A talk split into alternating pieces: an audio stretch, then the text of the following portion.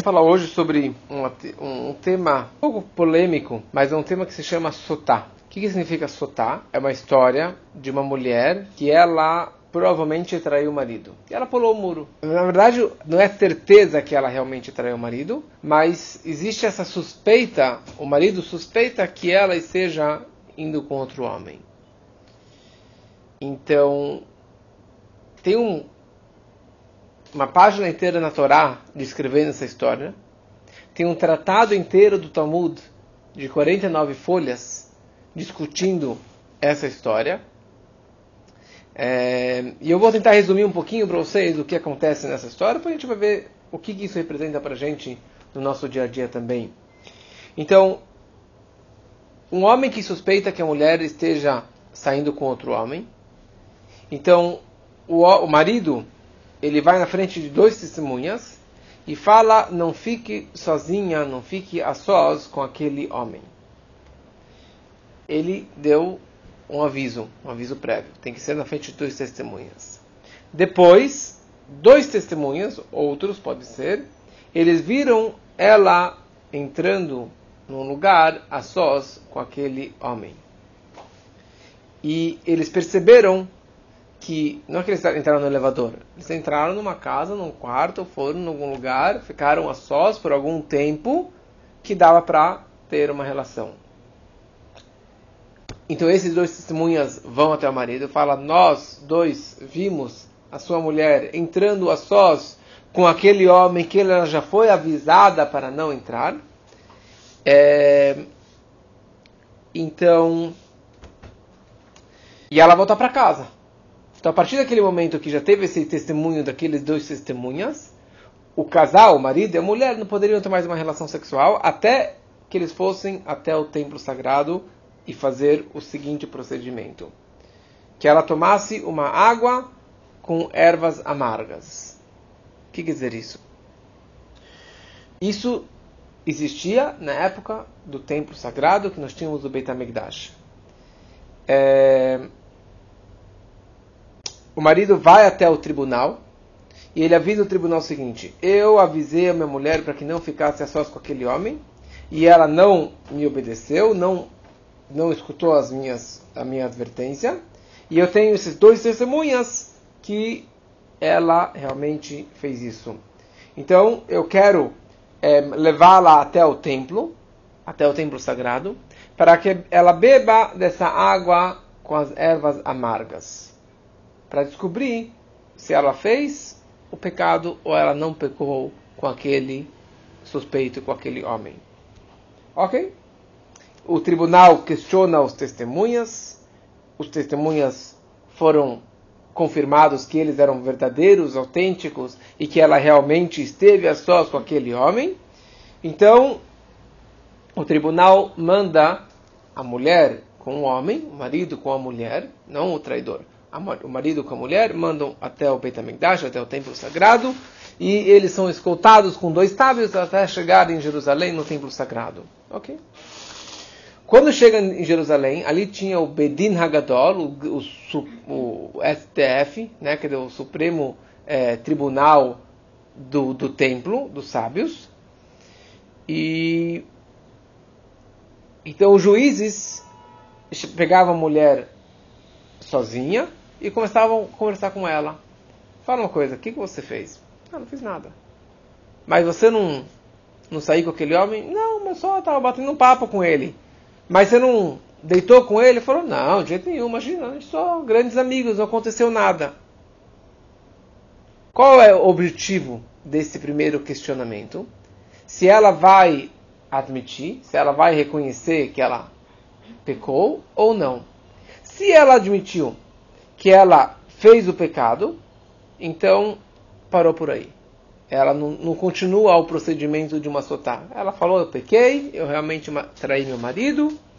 É, o marido divorcia ela e acabou, acabou o casamento.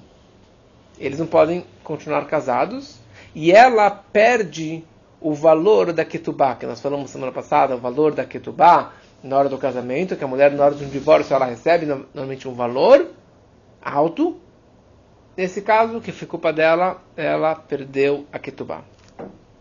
Se ela continuar falando, eu não pequei, não fiz nada de errado, eu só estava com ele, só bati um papo, somos grandes amigos. Daí o tribunal levava ela até o portão leste do Beit HaMikdash e eles começaram a, a atordoá-la. Começavam a fazer que ela desse voltas e voltas e voltas ao redor do templo para que ela ficasse meio zonza e cansava falar, ah, tá bom, eu pequei, ok, não me enche mais as dizer, eles começavam a fazer coisas para que ela subisse, descesse, subisse, descesse, descesse, voltas e voltas e voltas, até que ela confessasse é, aquilo que ela fez. Se ela confessou, como a gente falou antes, acabou o casamento e ela não recebia o valor da ketubá. Se ela ainda não reconheceu, não admitiu nada, então o tribunal é, é, ela tirava todas as joias que ela tinha no corpo, colocavam uma roupa muito, muito, uns trapos, né, uma roupa muito simples, e levavam ela na frente de um público muito grande só de mulheres. Milhares de mulheres vinham lá para ver o que iria acontecer com ela. O Kohen vinha, um Kohen vinha na frente dela, e lia para ela todo o texto que consta na Torá, o que aconteceu com ela, o que, que ela fez e o que, que vai ser, o que será feito com ela. É... E os versículos da Torá dizem o seguinte: que se ela realmente não fez nada, e ela está falando a verdade, porque pode ser que ela não fez nada, pode ser que ela só entrou num quarto com o cara e deu um beijo e conversaram um pouco, mas não, não teve uma relação sexual. Então, a Torá descreve que se ela realmente era inocente, as águas que ela vai beber, que já vou descrever que águas são essas, a água não faria nada com ela. E seria uma água que entra e sai, tudo bem. Mas se ela realmente é culpada, se ela realmente pecou, as águas vão te matar. Você vai morrer bebendo essas águas. E quando a mulher começa a escutar esses versículos, ela tem que falar amém, amém, quer dizer, eu estou entendendo o que está me falando. Eu estou prestando atenção naquilo que está me falando e eu continuo firme e forte. Esses versículos que o, que o falou, eles eram escritos num pergaminho, num couro, pergaminho. Pegavam uma água, colocaram num um, um, um, jarro de barro, muito, tudo muito simples. Roupas simples, num jarro de barro, é, pegavam um pouco da terra do chão do Beit HaMikdash e colocavam em cima dessa água. Uma poção mágica, né? Uma água, terra do chão, e pegavam umas ervas amargas e colocavam dentro dessa água. Depois, pegavam esse pergaminho, no qual está escrito o nome de Deus, colocavam o pergaminho já escrito dentro dessa água, e a água, obviamente, que borrava toda a tinta que foi escrita no pergaminho. E apagava o quê? O nome de Deus. Quer dizer que Deus ordenou que escrevesse meu nome e apagasse o meu nome naquela água para que ela bebesse, para que ela o que, que faziam logo depois? É, o Kohen rasgava a roupa dela, tinha uma corda egípcia aqui em cima do peito para realmente não cair tudo, mas rasgava a roupa dela para que ela fosse realmente passasse um vexame, humilhada na frente das mulheres, porque ela estava seminua, digamos assim. Pegavam um pouco de farinha de é, de cevada, porque hoje não tanto, mas antiga, cevada sempre foi comida de animal, uma comida simples, não é farinha de trigo, mas uma farinha de cevada, porque ela está se comportando que nem um animal. Hoje você fala que é comida de animal, você está é perigoso, né? Não como trigo, mas como cevada, como centeio. Todo mundo bebe cevada. Eles vão beber cevada. Mas naquele momento, e colocavam dentro de um, um, um pote, digamos assim, um vaso feito de folhas, né, de sisal, sisal né, de, de folhas. Tudo muito simples. não tinha nenhum, é, não era um sacrifício é, caprichado e é, faziam isso como um sacrifício no templo sagrado, no altar. Depois disso tudo, o Kohen, o sacerdote, pegava essa água, já com o nome de Deus e o texto todo apagado naquela água, e ela bebia daquela água. E agora, o que acontece? Imediatamente, é, pegavam o sacrifício e colocavam na mão dela, e ela fazia como se fosse uma oferenda, tinha toda um, uma forma de fazer a oferenda, e colocavam no altar. Se a mulher ela, ela era inocente, ela saiu intacta e nada acontece com ela. E se ela realmente foi inocente, e ela realmente não fez nada, e ela passou por um vexame, baita vexame, então fica por essa mesmo? Então Deus recompensa ela.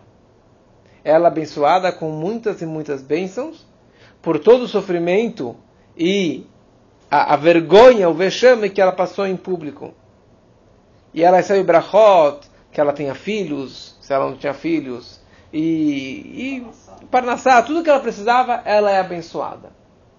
Porém, se ela realmente era culpada, se ela realmente traiu o marido, naquele momento o rosto dela fica amarelo e ela é levada para fora do, do, do, templo, da parte mais sagrada, e ali ela acaba morrendo. A Torá descreve que ela acaba inchando, a barriga incha, o peito incha e ela acaba explodindo e acaba morrendo. Porque ela mentiu, o nome de Deus foi apagado. Isso tudo a Torá descreve. Já ouviram falar nessa, nessa história? Não? Sotá, já ouviu falar esse nome? Sotá? Isso significa uma sotá. Hoje que nós não temos mais o tribunal, não temos mais o Betamigdash, então não pode nada disso acontecer. Então, se o marido realmente suspeitou e ela traiu, ele dá para ela um, um divórcio, é, não, pa, não paga o dinheiro da Kitubá e eles não podem mais voltar a casar. Traidor, ele também recebe o mesmo castigo que ela. Na hora que ela está morrendo, ele, onde que ele estiver, ele na hora ele também acontece a mesma coisa, ele acaba morrendo, explodindo, morrendo. Mas quando você vê um lado negativo, quando você vê algo assustador, quando você vê um precipício, quando você vê, olha, as consequências são graves. Ou como você estava falando antes, né? é bom você ter uma arma. Qual que é, que, que é bom você ter uma arma? Porque a pessoa vai ter mais medo de me atacar, sabendo que eu sou armado. Se eu sei que existe um perigo, existe um, um, um castigo existe uma morte, existe uma punição por uma transgressão, né? essa é uma das leis que ele quer também aprovar, né? Punição, mais jovem, ou pena de morte. Porque não você sabe que existe uma pena de morte, que existe um perigo, existe uma punição, então você vai pensar dez mil vezes antes de fazer qualquer coisa. As águas funcionam somente se o marido ele é um tzadik. Somente se o marido, ele nunca pulou o um muro, como se fala. Se o marido nunca fez um pecado similar a este. Mas se o marido ele é conhecido, que ele pula o muro, e que ele já esteve com outras mulheres, não que ele casou com duas mulheres, mas esteve com outras mulheres que ele não poderia estar casando com elas, então a Sotá, ela não vai beber essas águas. Tem algumas mensagens que a gente pode aprender dessa história a Sotá, ela tentou esconder a verdade do, do que estava acontecendo com ela com outro marido. Então, para descobrir a verdade, o Cohen fez de tudo para que ela bebesse dessas águas amargas. E se ela realmente era culpada, ela morria. Se ela era inocente, ela continuava viva. Então, o fato que as águas só matavam uma mulher que pecou isso era um milagre. Quer dizer, a água que vai detectar se ela realmente teve uma relação com outro homem. Isso era um milagre. Então isso demonstra que Hashem ele sempre sabe da verdade do que aconteceu. Ninguém sabe, ninguém sabe o que aconteceu, se rolou ou não rolou, mas Hashem ele sabe. Quer dizer, a água representa Hashem, porque ali tinha o nome dele apagado. Isso nós aprendemos que ninguém pode se esconder de Deus.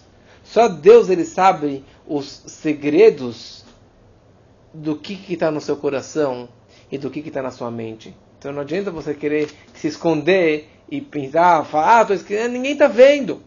A chave ele está te vendo. Chave está te, te percebendo isso. Que essa é ideia do raio-x. Hashem ele tem um raio-x que ele consegue ler os seus pensamentos e quais são as suas intenções ou por segundas intenções. Normalmente é um grande pecado você apagar o nome de Deus. Mas no caso da Sotá, Deus ele fez uma exceção. Por que ele fez exceção? Por que Deus ele falou, pode apagar meu nome? Apaga o meu nome naquela água para que a mulher beba dessa água. Mas pode ser que ela é inocente. E Deus está disposto a apagar o nome dele para aquela mulher? Por que isso? Isso significa que no momento que ela for inocente, o marido não vai ficar mais nervoso com ela. Porque ela falou a verdade. Eu só estava lá acertando os negócios com ele, estava lá batendo papo, eu não fiz nada de errado. Então isso vai fazer que o marido perdoe ela. Perdoar, quer dizer, ela nunca fez nada de errado. E isso vai fazer shalom entre o casal. Vai trazer as pazes entre o casal. E a frase conhecida é que Deus ele apagou o seu nome para trazer as pazes entre um casal. Muito forte. É um pecado você apagar o nome de Deus. Mas ele falou: apaga meu nome. Se com isso eu vou trazer a paz entre o casal, eu estou disposto para isso. Eu tenho uma história de um grande sábio da época do Talmud, Rabbi Meir, que ele dava um shur. E no shur dele também vinham mulheres, vinham meninas. E uma vez, uma das mulheres que ficava no shur, ela ficou mais uma hora batendo papo com o rabino, com o Rabbi Meir. Ficou, ficou lá conversando com ele. Ele era um sadik. Quando ela voltou em casa, chegou tarde em casa, não tinha celular, não tinha WhatsApp na época, o marido falou, onde você estava? Estava no shur? Que mentira, você estava na casa do shur. Eu só deixo você entrar em casa se você voltar para o seu professor e cuspir na cara dele. Você cuspir na cara dele, você pode voltar em casa. Senão, eu não deixo mais. Ele estava suspeitando que alguma coisa aconteceu. Rabi Meir, que era um tzadik, ele teve uma revelação celestial, um Ruach HaKodesh, uma profecia. Ele entendeu do que, que tinha acontecido. E ele sabia que ela iria chegar ao seu encontro em breve para fazer alguma coisa. Então, ele fingiu que o seu olho estava ferido, que ele tinha um machucado no olho, e ele começou a andar pelas ruas se alguém tinha alguma cura para o, essa infecção no meu olho. E naquela época tinha um tipo de tratamento, cuspe, que o cuspe no olho, isso limpava a, a visão e com isso é, curava da infecção. Ok? E as pessoas falaram para a mulher, sabe o que? Fazer as pazes você com seu marido. Se é isso que ele está te pedindo, uma coisa que não tem nem pé nem cabeça, mas se é isso que ele está te pedindo para você fazer as pazes com ele, vai lá e dá um cuspe na cara do rabino. Ok? Então ela foi até a casa do rabino.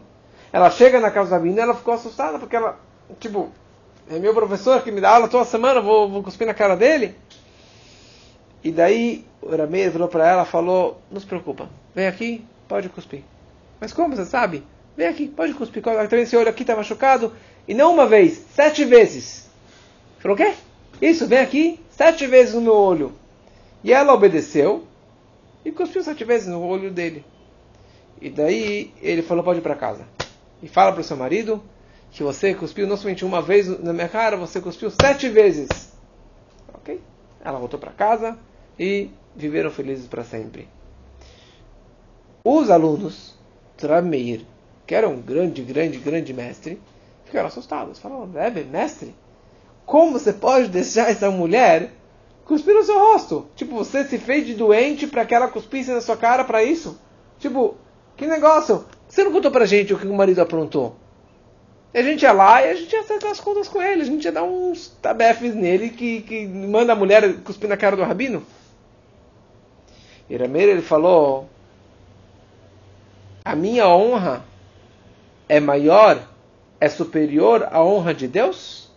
Para o marido e mulher fazerem as pazes, Deus estava disposto a pagar o seu nome. Então, o que, que, que, que é minha honra em relação à honra de Deus que podia pagar o nome dele para fazer a paz entre, os, entre, o casal? Então, quer dizer, com isso a gente percebe, na verdade, a, a, a, o fato do cuidado que nós temos que ter. E os sábios aprenderam disso também, que o marido ele sempre deve advertir a sua esposa. Se ele acha que ela está fazendo alguma coisa de errado, ele tem que falar: Eu não gostei do que você fez isso. Para manter um shalom tá, tá. Para manter um shalom bait, para manter um casamento, o marido ele sempre deve orientar e advertir a sua esposa. E assim também, assim também, a sotá, nós aprendemos aqui, é um caso muito extremo, que o marido ele teve que fazer alguma coisa para quê? Para manter o casamento, para manter a pureza dentro de casa, para manter a, o casamento em pé. Então a Torá entrou em mínimos, mínimos detalhes do que ele deveria fazer para manter a santidade dentro do lar. Então essa responsabilidade de orientar o lar e de manter a santidade dentro da casa, não é só essa história da Sotá, quando que um caso extremo que ela pulou. Se ele errou também tem que ser advertido. Se ele transgrediu, mas a ideia que nós aprendemos aqui que a pessoa ela sempre tem a responsabilidade de manter o seu lar puro. Manter os seus filhos, também orientar os seus filhos para que sejam puros mente pura, coração puro, ações corretas, para que eles sigam o caminho de Torá e de Mitzvot no caminho correto. Então, às vezes acontece que o marido, a mulher, o filho, a filha, alguém desviou do caminho e fez alguma coisa errada. Ou que algum amigo seu fez alguma coisa errada. Então, aqui você fala, bom, it's not my problem, problema é dele, eu não fiz, ele que está pecando, ele que está errando.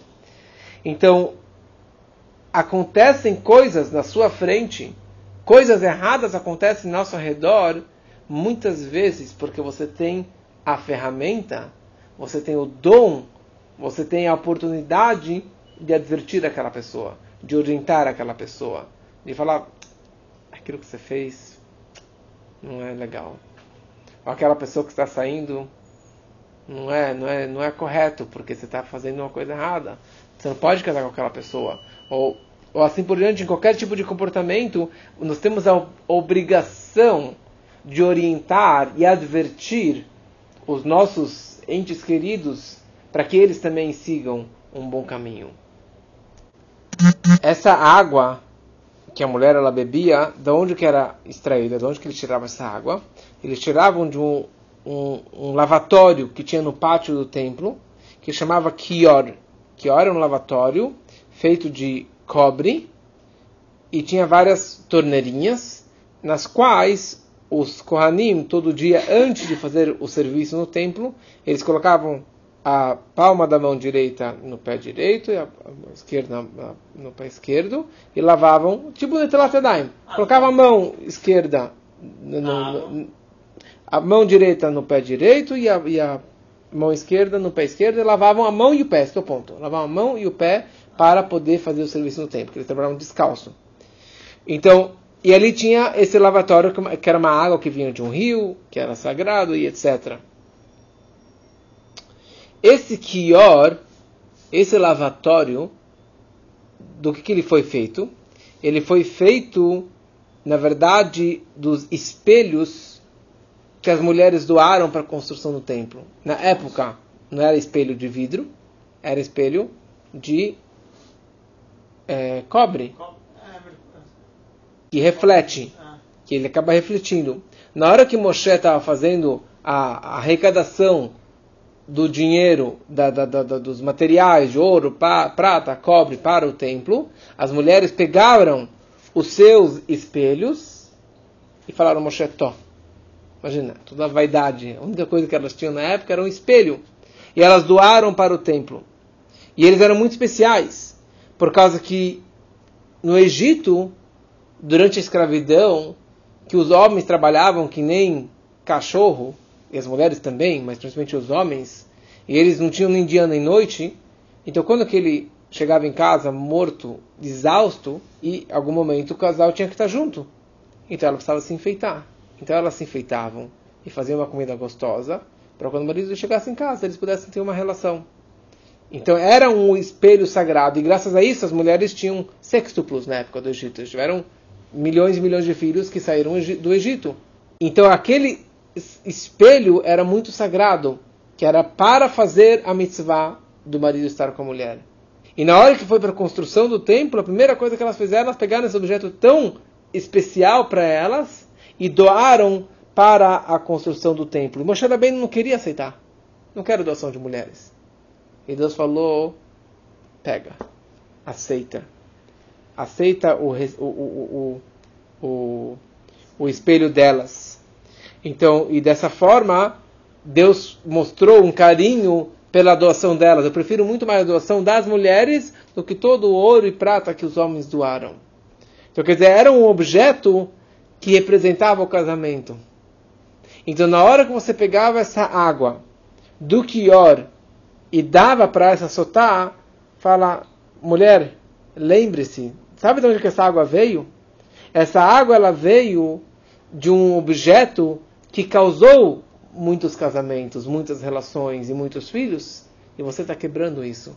Então, se bebendo essa água, conscientize-se do que, que você fez de errado e de, se você vai realmente continuar mentindo ou se você vai acabar confessando. Então, que a gente não, não tenhamos casos como esse, mas sabendo do, do perigo e sabendo do, de onde que isso pode chegar, a gente vai acabar apreciando e mantendo, investindo cada vez mais nas nossas relações, nos nossos casamentos.